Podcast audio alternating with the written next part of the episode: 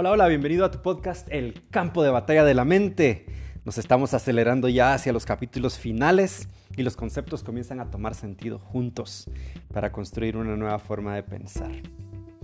Es posible que trabajes muy duro en lo que haces y te esfuerces por obtener las mejores notas y a estas alturas has obtenido mucho conocimiento en la escuela, en el instituto, quizás inclusive en la universidad y hasta donde has llegado. Pero ¿qué tal si regresas al inicio y respiras profundo? Regresar al inicio significa regresar a tu fuente de fuerza, de conocimiento verdadero y de inspiración. Puedes regresarte por completo hasta llegar a cero, donde el único dato que necesitas es tu fe en Jesús y su amor por ti. Es hora de ponerte la mente de Cristo. Y es que todo el conocimiento que has adquirido, toda tu experiencia es muy útil y es valiosa, pero te servirá de muy poco para entender las cosas del reino de Dios. Para esto necesitas cambiar totalmente tu manera de pensar. Así como no es posible que tú estés pensando. No es tan fácil que digamos. Si fuera una prueba posiblemente sacaría cero. Pues tienes toda la razón, pero cero es una buena nota que sacar. Porque, de hecho, eh, Debes comenzar desde allí, debes comenzar sin saber absolutamente nada. Y hay mucho que tú puedes hacer para aprender acerca de esto. A través del libro hemos hablado de cómo puedes tomar el tipo de decisiones que te darán el estado mental correcto. Decisiones correctas llevan a pensamientos correctos. Pensamientos correctos llevan a Jesús. Ya aguantaste hasta aquí, así que ¿por qué no seguir adelante? ¿Cierto? Bueno, ¿cómo te pones la mente de Cristo? Tenemos una parte de la respuesta en 1 Corintios 2, 11 a 13, que dice, nadie conoce los pensamientos de Dios sino el Espíritu de Dios. Nosotros no hemos recibido el Espíritu del mundo, sino el Espíritu que procede de Dios, para que entendamos por lo que su gracia Él nos ha concedido. Eso es precisamente de lo que estamos hablando. No con las palabras que enseña la sabiduría humana, que son útiles, pero para esto no tanto, sino con las palabras que enseña el Espíritu. ¡Wow! ¿Qué significa esto? Significa que en cuanto creemos en Jesús, Dios nos da el Espíritu Santo para que entre en nuestras mentes y corazones y nos ayude a entender las cosas de Dios con más plenitud. No podríamos entender las cosas del Espíritu si no tuviéramos a Jesús. Conforme vayamos madurando, aprenderemos más del Espíritu y nos haremos más como Jesús. Bueno, al menos esa es la meta. Claro que suena bastante fácil, pero en realidad hay bastante que caminar. ¿Qué significa verdaderamente ponerse la mente de Cristo? Bueno, volví a mencionar esta pregunta porque el versículo de la Biblia nos dijo lo que sucede cuando tenemos al Espíritu Santo para ayudarnos a entender las cosas de Dios y la manera en que puede pensar Jesús. Pero ¿cómo lo hacemos realmente? ¿Cómo lo llevamos a la práctica? Antes que todo tienes que entender que esto no es como que alguien llega, un extraterrestre y te cambia la mente en un abrir y cerrar de ojos y entonces todo te sale bien, tus pensamientos son los correctos. Eso estaría bien, pero no va a suceder. Tampoco podemos echar al agua unas pastillas de buenos pensamientos, verlas disolverse, revolver un poquito y tomarlas para ser transformados de inmediato. Eso no es así. De hecho, esta mente de Cristo no la recibimos para nada de manera rápida o fácil. Es un proceso. Todos debemos trabajar en esto y todos queremos obtener más de lo que Jesús piensa y menos de lo que pensamos nosotros. Tener un cambio de corazón es parte de tener un cambio de mente. Cuando tu corazón está en el lugar correcto, como decimos con frecuencia, entonces eres capaz de hacer lo correcto. En Mateo capítulo 22 versículo 37 Jesús respondió, ama a tu Dios con todo tu corazón, es decir, con todo lo que piensas y con todo lo que eres. ¿Qué se necesita para poder hacer algo con tu corazón, tu ser y tu mente? Bueno, quizás podemos explicar un poquito qué es el corazón. El corazón es el centro de las emociones. Es el lugar donde sientes profundamente las cosas que son importantes para ti. Allí viven tus seres queridos, tus amigos. Es el lugar donde tienes los deseos más profundos de lo que quieres ser y de lo que quieres en tu vida. Tú sientas todas estas cosas en tu corazón. Ahora, ¿qué es el ser? También le llamamos el espíritu. Tu ser es la esencia de ti que vivirá para siempre. Es el lugar donde Dios ha depositado su Espíritu Santo y se conecta con todos los otros aspectos que se someten a la voluntad de Dios. Un autor llamado Juan de la Cruz dijo, el ser es en sí la imagen más hermosa y perfecta de Dios. Es Dios en ti. En otras palabras, vale la pena entenderlo. Conforme creces en Jesús comprenderás más de tu ser. ¿Qué es tu mente? Tu mente es la herramienta que Dios ha creado dentro de ti que te da poder para pensar, reaccionar y ver la vida desde todas las perspectivas. Es el vigilante de tu gozo y tu tristeza. Es el lugar donde te conoces a ti mismo y en lo que te convertirás. Es la parte de tu ser que continuamente necesita ser renovada. Ahora, junta estas tres cosas, corazón, ser y mente, y añádeles la idea del amor. Ama con todo tu corazón, todo tu ser y toda tu mente. Bueno, esa sí que es una idea bastante grande. Si piensas en amar a tus padres, digamos, o a alguien más que te interese mucho, con ese grado de enfoque, entonces empezarás a descubrir hacia dónde nos dirigimos. Pero guarda un momento, aún tenemos que añadir el ingrediente más importante de esta declaración. ¿A quién debes amar? Debes amar a Dios con todo tu corazón, todo tu ser y toda tu mente. Ahora sí, trata de imaginar eso. Y lo puedes hacer de una manera sencilla. Piensa en la persona que es más importante para ti. Una persona a quien aprecias mucho y desees lo mejor para él o para ella. Muy bien, ahora trata de describir todos los pensamientos y los sentimientos que vienen a ti cuando piensas en esta persona. Mm, es muy amplio, ¿verdad? Pues algo así deberías de sentir por Dios y quizás un poco más grande. Eso sería amarlo a Él con todo tu corazón, con todo tu ser y con toda tu mente. Lucas 10:27 lo expresa de una manera un poquitito diferente. Dice, ama al Señor, tu Dios, con todo tu corazón, con todo tu ser, con todas tus fuerzas y con toda tu mente. Y ama a tu prójimo como a ti mismo. Hmm. Lucas incluso añade la idea de amar a Dios con nuestro cuerpo físico también, con todas las fuerzas. Eso significa hacer todo el esfuerzo que esté a nuestro alcance para hacer bien a una persona. Imagina tener todo este amor por Dios y saber que todo dentro de ti está en sintonía con ese gran amor. ¿Qué debes hacer con él? Ah, las mentes curiosas quieren saber. Una de las respuestas que se dan a esta es, debes amar a tu prójimo como a ti mismo. Si tú luchas y tratas de amar a las personas que te rodean, todas, sin importar si los aprecias mucho o no, sin importar si hacen bien a ti o no, sin importar las condiciones en general. Si tú los amas como te amas a ti mismo, es muy seguro que estás intentando ponerte la mente de Cristo. Ese ya es un buen camino, es una ruta que estás avanzando. Has aprendido qué tan importante es amar con todo lo que tienes y a poner las necesidades de otros antes que las tuyas. Y en realidad esa es la meta. Eso es lo que Dios quiere que hagas. Una vez más, ¿qué significa amar a tu prójimo? Toda tu vida has aprendido cómo amar a tu prójimo. Desde que eras pequeñito aprendiste a compartir tus juguetes, aprendiste a ayudar en casa y echarle una mano a quien lo necesitaba. Bueno, es la misma idea.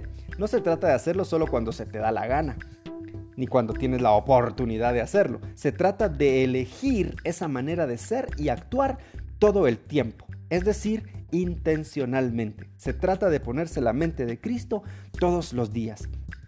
En Hechos capítulos 2 a 4, los creyentes estaban recibiendo su primera experiencia del Espíritu Santo. Esto era algo nuevo para ellos y les sucedió algo muy importante. Se enamoraron de Jesús, pero también se enamoraron el uno del otro. ¿Qué? ¿Cómo así? Bueno, Hechos 32, 4:32 dice, todos los creyentes eran de un solo sentir y pensar. Nadie consideraba suya ninguna de sus posesiones, sino que las compartían. Wow, este pasaje continúa diciendo que las personas que eran dueñas de casas y propiedades las vendieron para que pudieran regresar con el dinero y compartirlo con los que tenían necesidad. Esa es una forma muy poderosa de ser de un solo sentir y pensar. El cuidar a los necesitados sería ponerse la mente de Cristo. ¿No sería increíble ver eso? Y quizás a estas alturas te estás preguntando, bueno, ¿quién va a comenzar a hacerlo? Hmm, porque todos esperamos que sea el que está frente a nosotros el que comience a actuar así.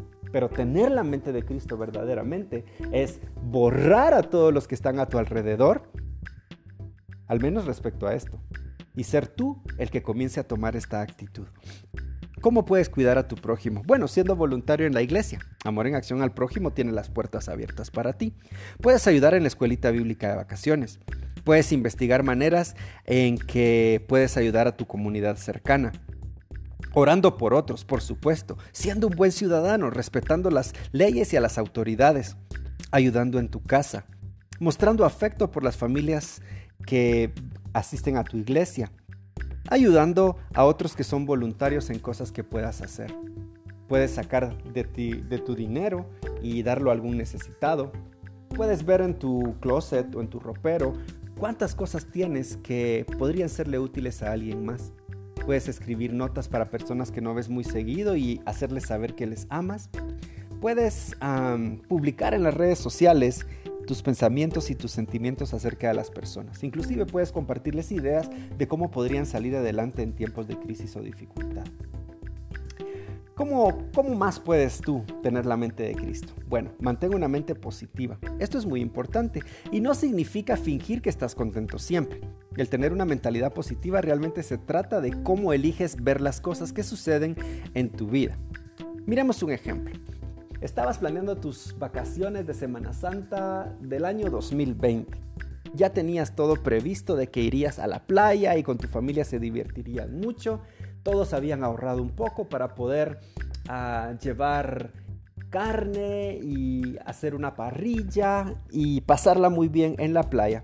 Pero resulta que un bichito llamado COVID-19, que no sé si es un bichito a ciencia cierta, a ver, es un virus, eh, trunca tus planes. Te tienes que quedar en casa. ¡Ah! Todo se arruinó. ¿Qué harás cuando esto suceda? O más bien, ¿qué estás haciendo cuando esto suceda? Te voy a contar tres historias. La historia de malhumorado, de vivaz y de berrinchuda. Malhumorado, vivaz y berrinchuda estaban viviendo lo que tú estás viviendo. Sus vacaciones fueron truncadas. Veamos, ¿qué piensa malhumorado? ¿Por qué tuvo que llegar ahora esta enfermedad? ¿Por qué no le pudo arruinar todo a alguien más? ¿Por qué tuvo que arruinar la única actividad divertida que iba a poder hacer durante todo el año? Todo lo malo me sucede a mí. Ya se fueron mis amigos, no están cerca y ahora no tengo nada que hacer. Mi madre me pone a limpiar el cuarto todos los días durante semanas porque íbamos a ir a este divertido viaje y ahora estamos encerrados aquí. Odio mi vida, como que nada bueno me pasa a mí. ¡Wow! Él sí se lo ha tomado personal no está destinado a disfrutar de la vida y todo está arruinado. Esa es su mentalidad. ¿Le está sirviendo de algo? Ahora escucha la historia de Vivas. Vivas estaba muy desilusionada cuando se enteró de que no podrían ir de vacaciones en Semana Santa. Se fijó en todos los planes que había hecho y pensó, ¿qué haré ahora que no tendré esta oportunidad? Pero bueno, se entusiasmó un poquito y comenzó a comunicarse con sus amigos por medio de las redes sociales se les ocurrió hacer un worship night. Y entonces decidieron que cada día uno de ellos escogería sus canciones favoritas y se conectarían por medio de las redes sociales por las noches para cantar juntos, para orar y para pasarla muy bien. Fueron semanas interesantes las que pasó encerrada y aprendió muchas cosas, creció mucho. Al final de cuentas pensó, en una próxima vez iré a la playa y quizás hasta pueda transmitir mi worship night desde allí. ¡Wow! Es una forma diferente de ver las cosas. Después de todo, el huracán no fue culpa de nadie. Bueno, no fue un huracán, fue un virus. Vaya la diferencia que hace una actitud positiva. Ahora escucha la historia de Berrinchuda. Berrinchuda no recibió nada bien la noticia del COVID-19 y de que tenían que quedarse en cuarentena. Comenzó estando un poco de mal humor, luego simplemente se enojó. Su enojo la hizo sentir peor y peor y se desquitó con todos los que estaban en la casa se puso insoportable y todos comenzaron a sufrir su presencia. Se enojó con su papá, con su mamá, con sus hermanos, con su perro. Ella explicó que no creía que todo eso del virus fuera cierto, que seguramente era una mentira que se habían inventado para arruinarle sus vacaciones. Finalmente explotó y comenzó a decir muchísimas cosas. Tiró la puerta por allí y se metió entre su almohada y estaba tan enojada que quería que todos lo supieran. ¡Wow! Parece que Berrinchuda tampoco le fue muy bien. Pero ¿sabes qué? Los tres hermanos, Berrinchuda, Vivaz y Malhumorado, están viviendo la misma historia, excepto que cada uno ha decidido verla desde una óptica diferente. Es bastante claro lo que hace la diferencia, la mentalidad, la forma de pensar, la decisión de cómo ver las cosas. ¿Cómo puedes pensar pensamientos positivos. Bueno, búscale el lado bueno a cualquier situación. Te aseguro que por muy complicado o difícil que sea, algún aprendizaje, algo bueno hay para sacarle a cada situación. Recuerda que puedes cambiar tu mente y tu actitud. Tú eres el dueño de estas cosas y nadie más. También puedes pedirle a Dios que te ayude en oración. Busca algo mejor que puede llegar en el camino. Recuerda que los cambios de planes a veces hacen que nuestra vida sea totalmente diferente.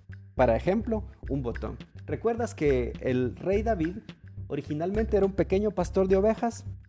Sí, él se dedicaba a cuidar las ovejas de su papá, pero un día lo mandaron a hacer un mandado, valga la redundancia. Y entonces Él tuvo que ir algo así como que a traer las tortillas. No sabía que en ese cambio de planes, que en esa situación tan trivial, lo que iba a suceder es que iba a enfrentar al gigante Goliat. Al derrotar a Goliat se desató todo el futuro de David, así que tal vez vale la pena. Busca maneras de resolver un problema en vez de hacerlo más grande.